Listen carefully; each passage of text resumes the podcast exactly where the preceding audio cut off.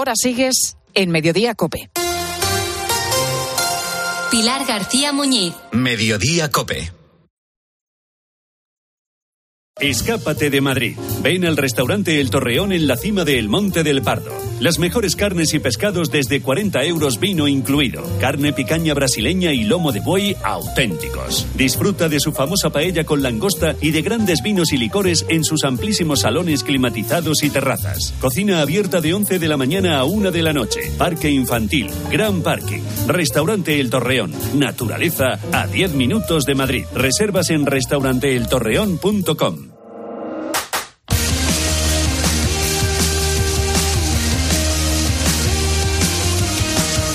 José Luis Corrochano. Deportes en Mediodía Cope. Estar informado.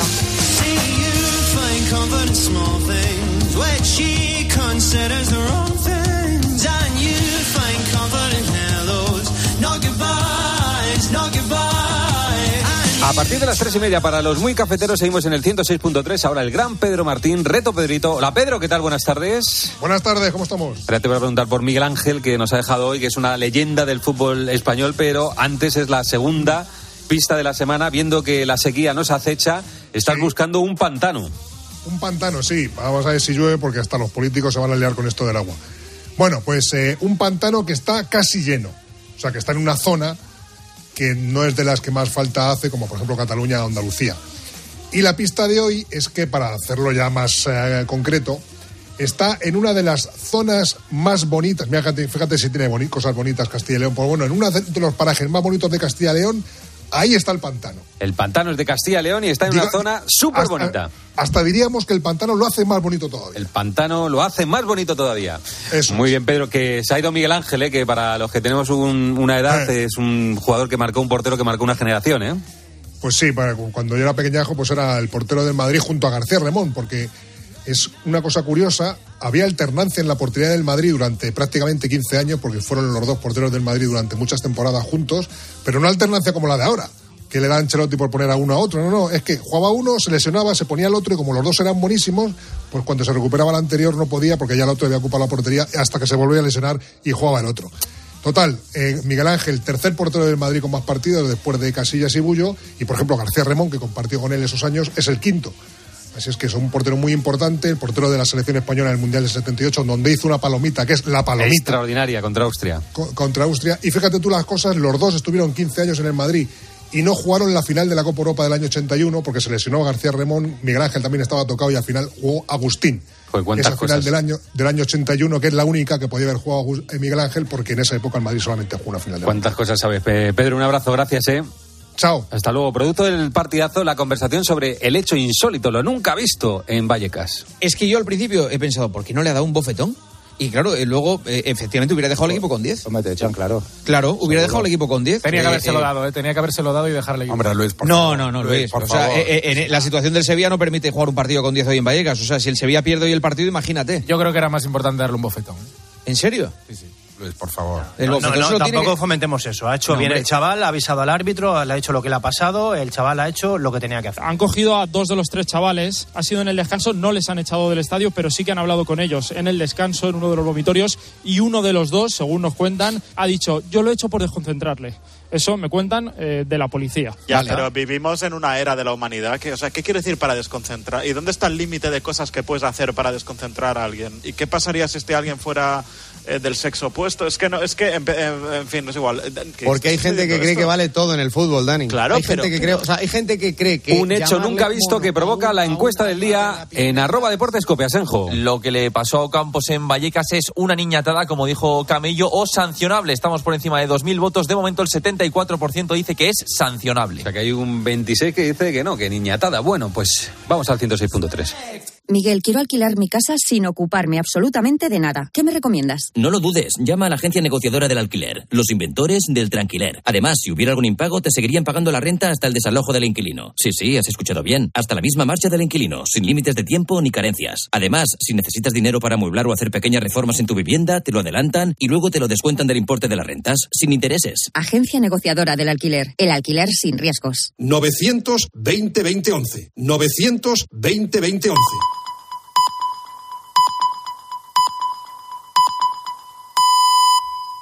Son las tres y media, las dos y media en Canarias. Pilar García Muñiz. Mediodía Cope. Estar informado. La verdad que tiene muchísimo mérito lo que han conseguido cinco alumnos del Instituto Gaona de Málaga y por eso han recibido el premio al esfuerzo y a la superación personal de la Junta de Andalucía. Cinco alumnos que tienen entre 20 y 49 años y que se han sacado con notazas la educación secundaria obligatoria para adultos. Un día tuvieron que dejar de estudiar por diferentes motivos y al tiempo, muchos años después en algunos casos, decidieron coger de nuevo los libros, algo que no es fácil cuando se compagina con el trabajo, que es el caso de algunos de, de estos alumnos, que tienen realidades además muy diferentes, pero un nexo común, las ganas de aprender, las ganas de empezar de nuevo y de aprovechar esta segunda oportunidad. Analisa Salvor, Eliezer Peláez son dos de esos estudiantes que han recibido este premio y Ángel Díez es el jefe de estudios del instituto. Muy buenas tardes a los tres. buenas tardes. Hola, buenas. Analisa, comenzamos contigo. Con 16 años dejaste los estudios para cuidar a tu madre que estaba enferma. Eres teleoperadora y con 47 años volviste a las aulas y has sido además una de las mejores, de las que mejores notas has sacado. ¿Por qué te decidiste en tu caso a coger de nuevo los libros? Pues mira, la verdad que era una cosa que mm, tenía pendiente, era como una espinita que tenía ahí clavada y luego también un poco el mercado laboral ya se sabe cómo está, está muy difícil, máxime cuando empieza ya la etapa de los 40, 41, 42 años y, y nada más que me llamaban para trabajos precarios y esa fue la razón. Eh, decimos ahora tienes 49 años, ¿no, Analisa? Sí. Eh, empezaste eh, la educación secundaria con 47. Había gente de tu edad, pero había gente también mucho más joven. ¿Cómo era la relación entre, entre los estudiantes, entre los compañeros con edades tan diferentes? Pues mira, la verdad que es fantástica, eh, tanto con los más jóvenes como otras chicas de mi edad, que de hecho hicimos piña, hicimos un grupito que éramos cinco y que a día de hoy seguimos la amistad y la verdad que muy bien. Y decíamos también, Ana, que tú fuiste una de las mejores alumnas. Ahora estás estudiando un grado medio de operación de laboratorio. Cuando acabes, ¿vas a seguir estudiando o, o prefieres buscar eh, trabajo? Yo de entrada buscar trabajo, pero la verdad que si las fuerzas me lo permiten y la ilusión, que bueno, ilusión todavía tengo, pues sí me gustaría seguir estudiando. Oye, decíamos que eras una de las mejores alumnas, que sacaste notazas. ¿Con qué, con qué nota terminaste la educación secundaria obligatoria? Pues mira, con un 933 y una compañera mía que también estudió conmigo, Monse, que también ha Sí. sido galardonada, ella sacó con un 10 y está, estamos cursando juntas este, este grado. Bueno, bueno, bueno. Cuando decimos notazas, desde luego de sobresaliente y esto literal. 9.30 en tu caso y 10 en el de tu compañera, que son unas notas excelentes, desde luego. Eliezer, tú eres otro de los estudiantes que mejores notas sacó en la ESO para adultos. Analisa, decíamos que era de las veteranas de la clase y tú, sin embargo, creo que eres el más joven, ¿no? Efectivamente, uno de los más jóvenes. Tú dejaste el instituto porque no te iba muy bien entonces, repetiste varios cursos y con 20 años, sin embargo, te has sacado la ESO sin problemas. ¿Cómo se pasa de ser un estudiante regular a uno brillante?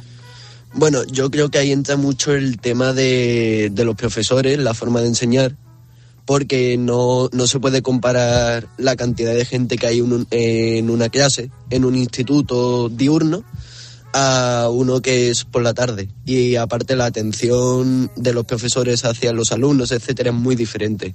O sea, en tu caso, ¿crees que ha sido fundamental el acompañamiento, la atención personalizada? Eh, sí, yo creo que ha sido una de las partes más importantes. Al fin y al cabo, eh, no es lo mismo estar en una clase de 15 personas que una que llega casi a los 40. Claro, porque tú tienes elementos para comparar perfectamente. Has estado en, eh, en el instituto con, bueno, eh, lo- con, con los cursos que te correspondía por edad, ¿no? Y ahora en, en este instituto para, para adultos. Lo has hecho además en un intervalo de tiempo muy breve. Además de, de esa atención personalizada, esa ratio, ¿no? Que es mucho menor en el caso de las clases para adultos, que sois 15 frente a los 30 y pico que podíais ser en una clase normal, ¿no? Además de eso. ¿qué es lo que más te ha llamado la atención y lo que más te ha ayudado en tu caso? Bueno, eh, como ha dicho mi compañera, es cierto que teníamos, bueno, había un grupo ella era de semipresencial, ¿no? Sí, del CEPE. Eh, yo era presencial y de los 40 que habían matriculado, siempre íbamos eso, 15, 14 personas, depende de- del día. Y al haber tan poca gente, pues obviamente eh, hacíamos piña entre todos, nos apoyábamos, etcétera. Y la verdad es que ha sido un curso increíble que yo creo que no se va a volver a repetir más, vaya. ¿La relación con tus compañeros más mayores bien? Sí, increíble. O sea, eso no, no, no hay ningún tipo de problema. Oye, ¿y tu nota? Porque también has sacado notazas. Un 9. Un nueve. La segunda nota más alta de la clase. Un 9. ¿Quién te iba a decir a ti hace unos añitos, eh? Cuando repetiste que, sin embargo, fíjate, ibas a sacar un 9 en esta segunda oportunidad una vez que has eh, retomado los libros. Estarás orgulloso, ¿no? Me imagino. Sí, sí, la verdad es que sí. Oye, ¿y cuáles han sido las asignaturas en las que mejor te ha ido, las que más te han gustado? Eh, yo tengo mis gustos más enfocados para el tema historia. Ujú. Es lo que mejor se, se me da. ¿Y tienes claro qué quieres hacer ahora? ¿Vas a seguir estudiando? Pues eché la solicitud para el grado medio, pero no me aceptaron. Y ahora pues estoy trabajando, pero en el momento en el que salgan los plazos, eh, para estudiar integración social. Lo tienes claro, ¿no? Para ayudar a otros jóvenes como, como, como ha sido tu caso, ¿no? Que les ha costado un poquito el tema de los estudios, sin embargo, pues como decíamos, los, eh, los has retomado con ayuda y fíjate lo bien que te ha ido. Efectivamente. Bueno, pues a ver si tienes suerte. Y en esa segunda convocatoria, en esa segunda oportunidad también, en esa nueva solicitud del grado medio de integración social, tienes suerte y esta vez sí que, sí que puedes eh, cursarlo. Ángel, nos acompañas tú también, que eres el jefe de estudios de este Instituto Gaona de Málaga. La ESO para adultos en el, en el instituto, como decíamos, tiene un alumnado muy diverso. Pero algo tiene que haber para Sí. que cinco estudiantes hayan conseguido este premio de a la excelencia.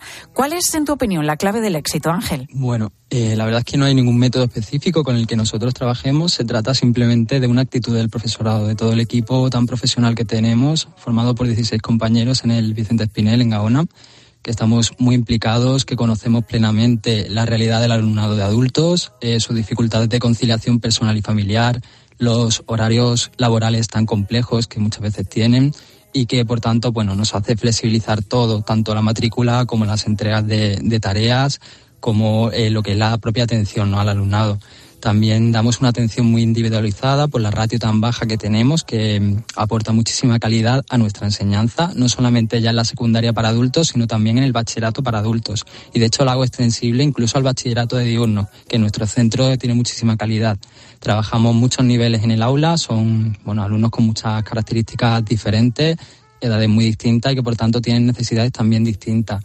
Lógicamente todo este trabajo se hace gracias a la vocación de todos los que trabajamos en el instituto porque disfrutamos de nuestro trabajo y lógicamente desarrollando lo que es esta propia labor social, ¿no? que realmente es lo que estamos haciendo. Qué importante lo que has dicho, ¿no? La motivación de todos los eh, profesores y todos los profesionales que estáis Y del implicados. alumnado. Y del alumnado, porque claro, estamos hablando de adultos que tienen los problemas propios de, de los adultos y que además se ponen a estudiar. Es decir, aquí se necesita eh, mucha motivación y por vuestra parte también mucha comprensión y mucha flexibilidad. Desde luego, y todo el cariño y sobre todo la experiencia de los compañeros, que hay muchos de ellos que llevan más de 20 años trabajando en adulto y que dan una calidad a nuestro centro incomparable con otros.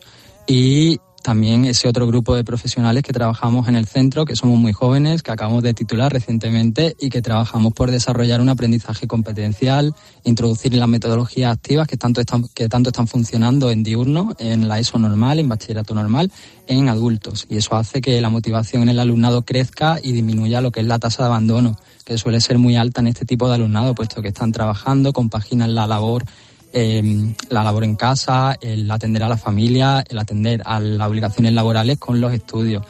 Eh, nosotros en nuestro centro, bueno, somos referentes en desarrollo de prácticas innovadoras. Trabajamos metodologías muy diversas, aprendizaje basado en proyectos, juegos de rol, aprendizaje basado en problemas, prácticas científicas. Y todo ello lo combinamos con un aprendizaje tradicional que al final consigue que ese, que ese aprendizaje sea funcional, que sea significativo. Conseguimos que nadie termine la ESO sin saber, no sé, enviar un correo electrónico, sin saber utilizar herramientas co- colaborativas como Drive o sin dar una explicación básica a los fenómenos de la naturaleza. En fin, que nosotros en el Vicente Espinel pues tenemos la suerte de contar con esa ratio tan baja que nos permite una atención muy individualizada y que de hecho, bueno, hay grupos, por ejemplo, en bachillerato eh, no, no tiene comparativa el trabajar con 35 alumnos en un bachillerato de ciencias que hacerlo con 8 puesto que con ocho alumnos yo puedo al final eh, rescatar ese alumnado que, que en diurno pues no tendría ninguna oportunidad. Está claro que es fundamental. El número de alumnos que haya en clase repercute directamente en la calidad de la enseñanza. Esto El es así. Y cuanto más bajen las ratios eh, Ujú. en todas las comunidades autónomas, pues eso, mejor atenderemos siempre la educación y a nuestros alumnos. En este caso, os queremos dar la enhorabuena a los tres, Analisa, Eleizer, por esas notazas que habéis sacado, eh, por esa segunda oportunidad tan brillante que habéis tenido y que habéis aprovechado al máximo. Y Ángel, también enhorabuena a ti y al Instituto por esa labor que, que estáis haciendo cada día. Muchísimas gracias. Gracias a los tres por acompañarnos en Mediodía Cope.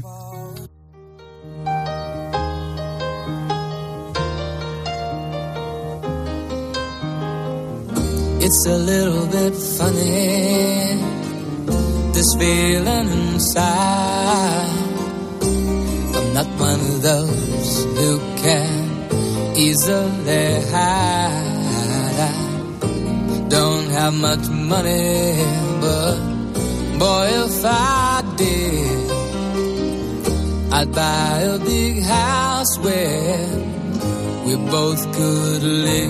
Vaya comienzo de año están teniendo en la familia real británica, acostumbrados a estar en boca de todos por sus líos familiares, generalmente.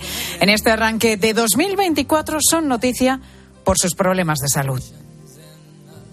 Anoche en la BBC estuvieron comentando que podría ser de próstata, pero al no confirmarlo desde la Casa Real, esto ha creado mucho revuelo en Inglaterra, porque la gente no sabe de qué tipo de cáncer se trata y si es de próstata, a ver, es mejor que lo digan. Pero los tabloides ya están especulando y la gente está pues realmente preocupada en, en Inglaterra. Acabas de escuchar a Daniela, es una malagueña que desde hace seis años trabaja en Londres para Masinri en el equipo de producción de la serie The Crown, una serie precisamente centrada en la vida de la familia real británica. Quizás por eso a ella le tira ese tema y está como los británicos, pendiente de todo lo que se dice y todo lo que se cuenta sobre el estado de salud de Carlos III, después de que ayer se anunciara que el rey tiene cáncer. Breaking news from Buckingham Palace, which has announced that the King has been diagnosed Así daba a with conocer la cancer. BBC la noticia que Carlos III tenía cáncer. Se le había descubierto tras someterse a una operación de un tumor benigno de próstata, dos cosas que Buckingham Palace ha querido dejar claro que no están relacionadas. Sabemos, eso sí, que la enfermedad se le ha detectado a tiempo. Lo ha dicho esta mañana el primer ministro británico, Rishi Sunak, en una entrevista con la BBC Radio. You know, thankfully, this has been caught early, and now everyone will be wishing him uh,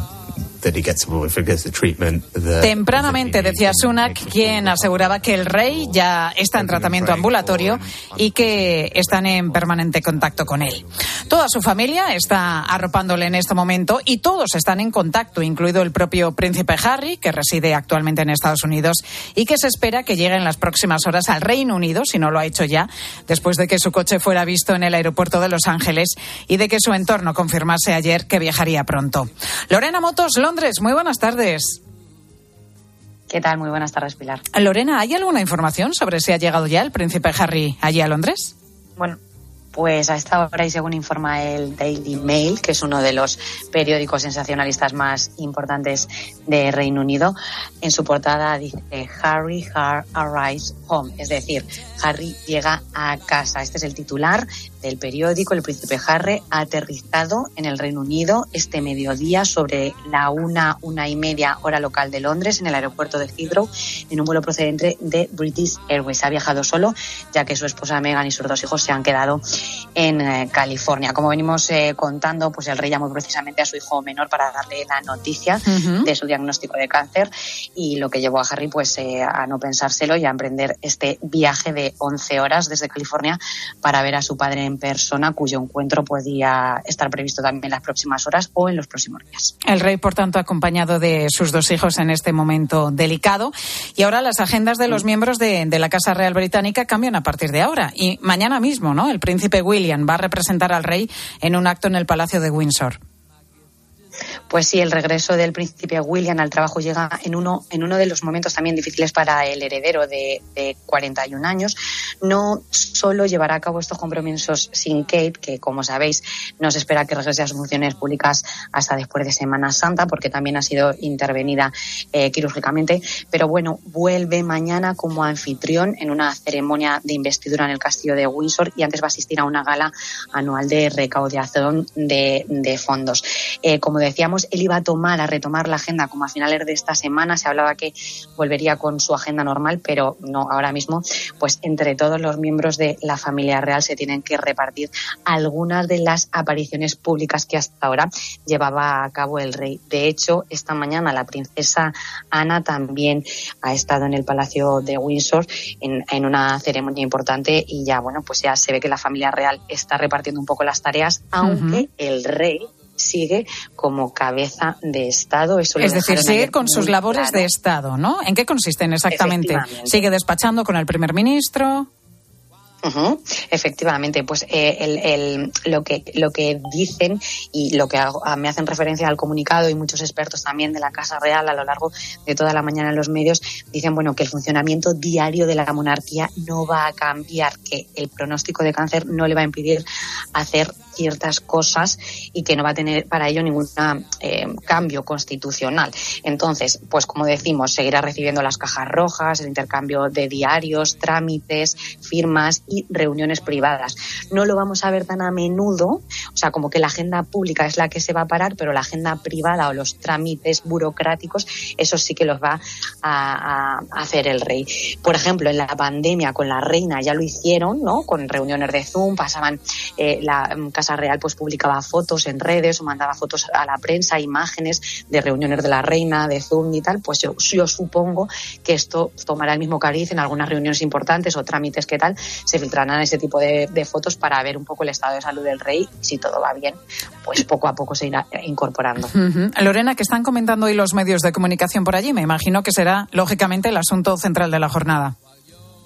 Pues sí, sin duda es eh, una cobertura total, todos los medios. De hecho, la BBC durante toda la mañana, bueno, desde ayer a las 7 de la tarde que, que lo anunciaron, como hemos escuchado a la presentadora, llevan con un monográfico total BBC News sobre el rey, los grandes periódicos en, en sus webs tienen un live directo de las últimas horas actualizando cada minuto, bueno, pues los pasos que, que se van escuchando de las actualizaciones, eh, entrevistas con analistas, entrevistas con expertos, entrevistas con médicos, no hablando un poco de, la salud del rey. Es que bueno, ha sido una noticia sorprendente.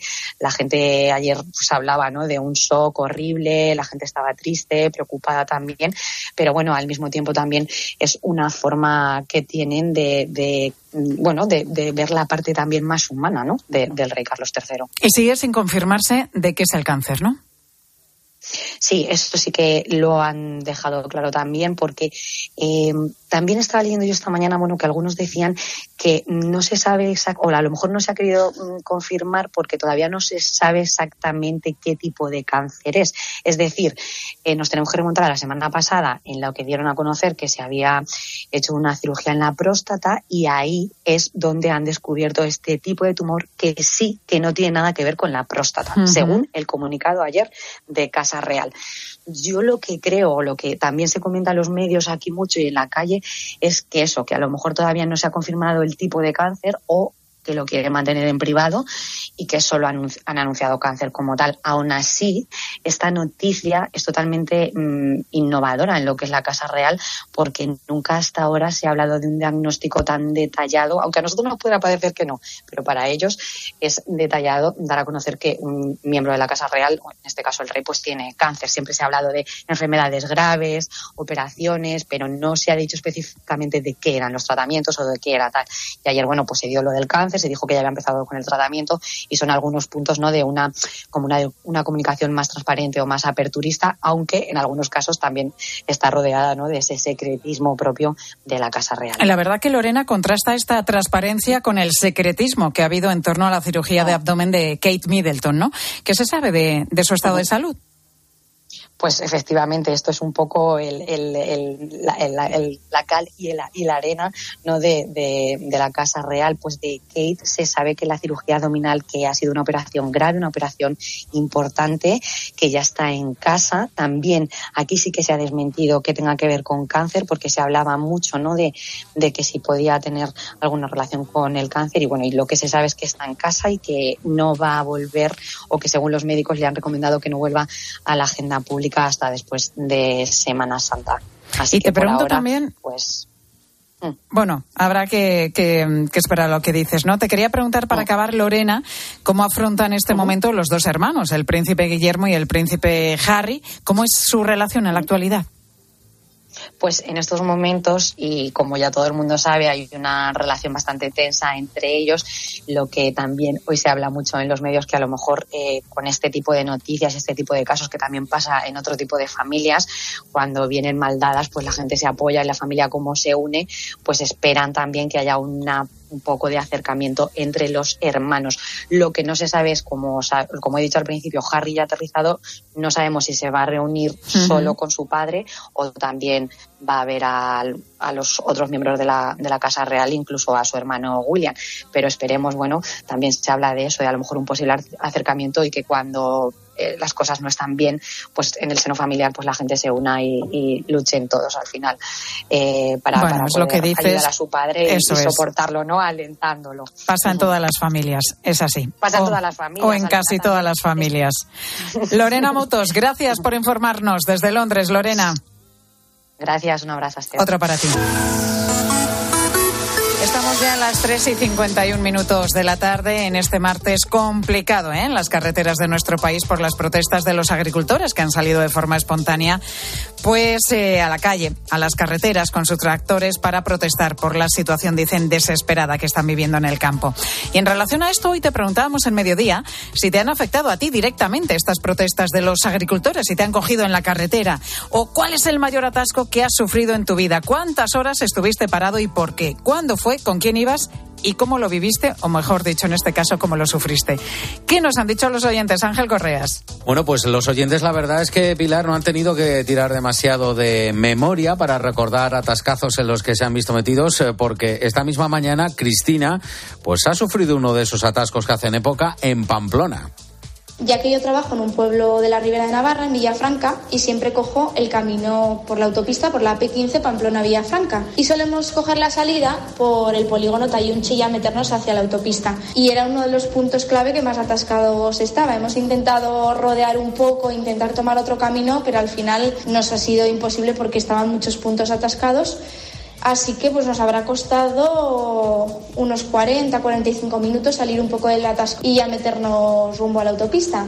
Bueno, esto han sido por los agricultores, uh -huh. la tractorada. El mismo motivo que precisamente le ha llevado a Chema a tener una mañana bastante complicadita. Ha estado parado casi una hora. Un atasco a causa de los tractoristas en Málaga. Mi mayor atasco fue en una nevada muy grande que hubo hace años bajando de Asturias a Málaga toda la familia y tuvimos que quedarnos en León a dormir y, y esperar toda la mañana que las máquinas quitanieves quitaran la nieve. Sí, bueno, sí. eso sí que es un atascazo. ¿eh? alguno también se acuerda de algún Hombre, atasco. ¿eh? de Filomena inolvidable, por lo menos en Madrid, que fue una de las zonas más afectadas junto a la, a la provincia de Toledo. A Pepi dice que no le han afectado demasiado las protestas de, de esta mañana, pero sí recuerda un atasco que vivió hace un par de años. Fue yendo para Marbella, a la altura del faro de Calaburra, y estuve como hora y cuarto. Menos mal que iba sola y llevaba el, el tanque lleno, porque si no me da algo. Bueno. Importante, importante. Importante, bueno, sobre todo llevar siempre el tanque o, o el depósito, depósito, lleno, sobre todo cuando a lo mejor vas a la sierra o cuando nos anuncian que el tiempo no va a acompañar, siempre es fundamental es que por lo que pueda mal, pasar. ¿eh? Y yo siempre digo, una botellita de agua también es fundamental, bueno, llevar siempre no, en el coche. No te digo nada. Ya se, si lo decía, urgencia, se lo decía pues... a Expósito, que se ha quedado también atrapado en Murcia, sí, nuestro sí, compañero sí, de la linterna, porque le han pillado allí, en la región de Murcia, las protestas de los agricultores. Digo, espero que lleves una botella de agua porque llevaba por lo menos hora y media en un buen atasco. Francisco. Vamos a ver esta tarde, comprobaremos si ha podido salir. Pilar Cisneros, muy buenas tardes. Hola Pilar, buenas tardes. Pues Expósito atrapado en Murcia y Fernando de Aro atrapado en la provincia de Zamora. De hecho, ahí está hablando pues con los agricultores en medio de la tractorada, así que vamos a seguir hablando de la cuestión de este tema a lo largo de la tarde. El tema del día, sin duda, la tractorada que han protagonizado miles de agricultores por todo nuestro país con consecuencias, eso sí, como te estamos contando, en el tráfico y la circulación. Te dejo con Pilar Cisneros y Fernando de Aro, la tarde de COPE.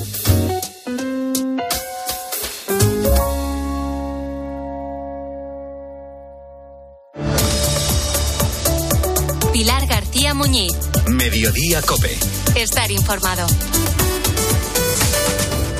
COPE mm, quiere dedicar una programación especial para conocer las consecuencias de la sequía en España. La radio es más radio cuando nos escuchamos. El pantano de Sau. Allí está Alberto Herrera, ¿qué tal? En el centro del pantano hay un campanario que en condiciones normales tendría que estar totalmente cubierto por agua. Y ahora mismo me encuentro en la huerta de Fernando. Los palos nos vienen por todos los lados con estos fenómenos tan atípicos. Estoy a las afueras de Pozo Blanco. Llega el camión cisterna y ya hay algunos vecinos. ¿El agua de casa cómo sale? No, ese agua no se puede Julio es el último barquero del Parque Nacional de las Tablas de Daimiel. Mira, yo llego aquí y me estoy aquí, pero no quiero bajar ni quiero ver. La medida más destacada limita el consumo de agua. Si me paso de consumo, nos pueden llegar a sancionar. Me ducho poco. En COPE, Carlos Herrera, Ángel Expósito, Pilar García Muñiz, Pilar Cisneros, Fernando de Aro, Alberto Herrera. Están más cerca de ti. Madre mía, qué golpe. Parece que tu coche se ha peleado con una columna. Con el seguro de coche de línea directa, no solo te ahorras una pasta, sino que además puedes escoger el taller que quieras aquí o en Chipiona. Y si eliges taller colaborador, también tienes coche de sustitución garantizado y servicio de recogida y entrega. Cámbiate ahora y te bajamos el precio de tu seguro de coche, sí o sí. Ven directo a lineadirecta.com o llama al 917-700-700. El valor de ser directo. Consulta condiciones. Saludos, criaturas. Soy Goyo Jiménez y, como digo en mis monólogos, ser joven es una cuestión de actitud. Pero como yo ya voy teniendo una edad, mi actitud ha sido la de acudir a Clínica Baviera para decir adiós a las gafas de cerca. Haz como yo y pide cita en el 900-180-100 o en clínicabaviera.com y corrige la vista cansada. Carla, al viaje de Tokio al final no va el director. ¿Te interesa? Diez días, reuniones, cenas, karaoke, un spa. En la vida lo importante es saber aprovechar las oportunidades. Hay coches que solo pasan una vez. Tu Citroën C3 desde 13.200 euros financiando y con entrega inmediata. Solo por esta vez y solo este mes. Citroën. Condiciones en citroen.es. Hola, soy Mar Márquez, piloto de MotoGP. Justo ahora salgo de entrenar, que ya toca volver a casa. Pero ¿sabes que ahora podemos hacer todos estos viajes diarios más sostenibles con los nuevos combustibles 100% renovables de Repsol y sin tener que cambiar de coche? En tu día a día, algo nuevo te mueve con los combustibles 100% renovables de Repsol que puedes usar ya en tu coche. Encuéntralos en más de 50 estaciones de servicio y a final de año en 600. Descubre más en combustiblesrenovables.repsol.com.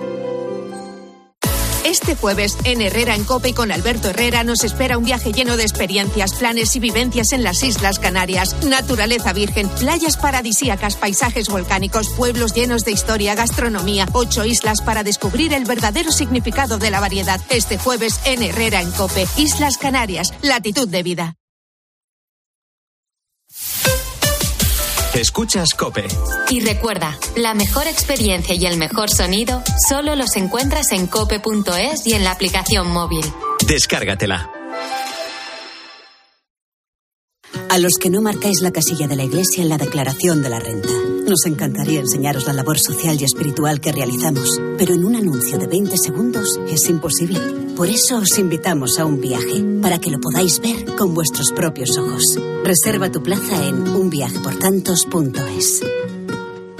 Carla, al viaje de Tokio al final no va el director. ¿Te interesa? Diez días, reuniones, cenas, karaoke, un spa. En la vida lo importante es saber aprovechar las oportunidades. Hay coches que solo pasan una vez. Tu Citroën C3 desde 13.200 euros financiando y con entrega inmediata. Solo por esta vez y solo este mes. Citroën. Condiciones en citroen.es. Mi propósito este año es hacer puenting. El mío era aprender a hacer nudos, pero ya sabes que los propósitos no duran mucho. No como esta oferta de Finetwork, 10 gigas para el móvil por 4,90 euros que dura para siempre y tiene un mes gratis. ¡Branca! Llama al 1777 o contrata en finetwork.com. Finetwork, una conexión muy de aquí. Más que 60 consigue un sexy 60% de descuento en tus nuevas gafas. Infórmate en soloptical.com. Soloptical, solo grandes ópticas. En tiempos de incertidumbre es necesario un referente que cuente las cosas tal y como son. Con los datos del paro, el empleo y el, el turismo, buenos datos para el turismo, está batiendo récord. Y hay una diferencia entre el paro registrado y el paro efectivo que supone una auténtica brecha que se ha creado gracias a los famosos fijos discontinuos. Escucha a Carlos Herrera, de lunes a viernes, desde las 6 de la mañana en Herrera en Cope.